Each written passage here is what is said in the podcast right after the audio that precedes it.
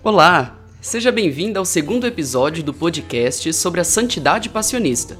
Siga nosso perfil, divulgue para seus amigos e curta as redes sociais de nossa província da Exaltação da Santa Cruz no Instagram, Facebook e no YouTube, bem como do Save Passionista.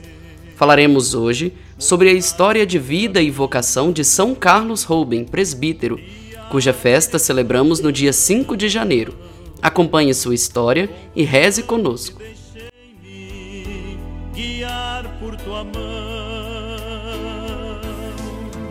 Acionista me chamas a ser missionário da cruz da paixão, seguidor do amor. São Carlos Rouben nasceu na Holanda a 11 de dezembro de 1821. Tendo decidido consagrar a sua vida a Deus, entrou no noviciado passionista da Bélgica no ano de 1845, tendo emitido os votos religiosos a 10 de dezembro de 1846, tomando como nome Carlos de Santo André.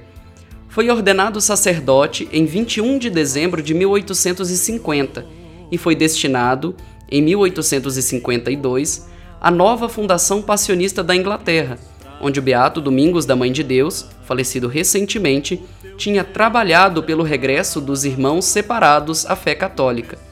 Seguindo o exemplo do Beato Domingos da Mãe de Deus, também São Carlos trabalhou incansavelmente pelo bem das almas e pela unidade da Igreja, na Inglaterra e depois na Irlanda, país onde faleceu com grande fama de santidade a 5 de janeiro de 1893 na véspera da Epifania do Senhor.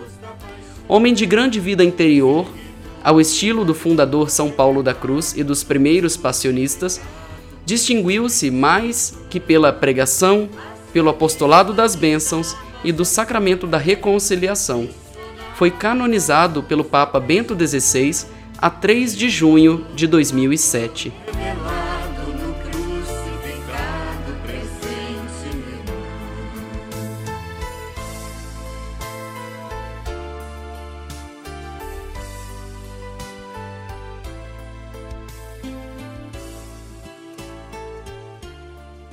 Rezemos juntos a oração a São Carlos de Santo André.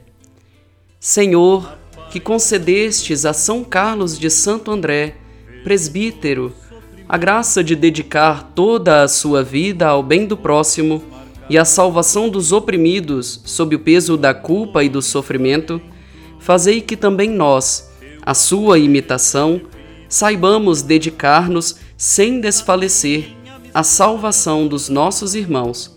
Por nosso Senhor Jesus Cristo, vosso Filho, na unidade do Espírito Santo.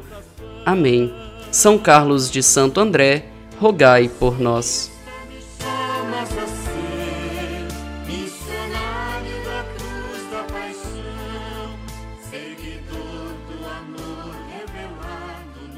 Esta foi a história de São Carlos Rouben, que ele possa interceder sempre pela sua vida e pelas vocações à Santa Igreja. Não se esqueça de seguir, curtir e compartilhar as nossas páginas. Esperamos vocês na semana que vem para mais uma história de um santo da Congregação da Paixão de Jesus Cristo.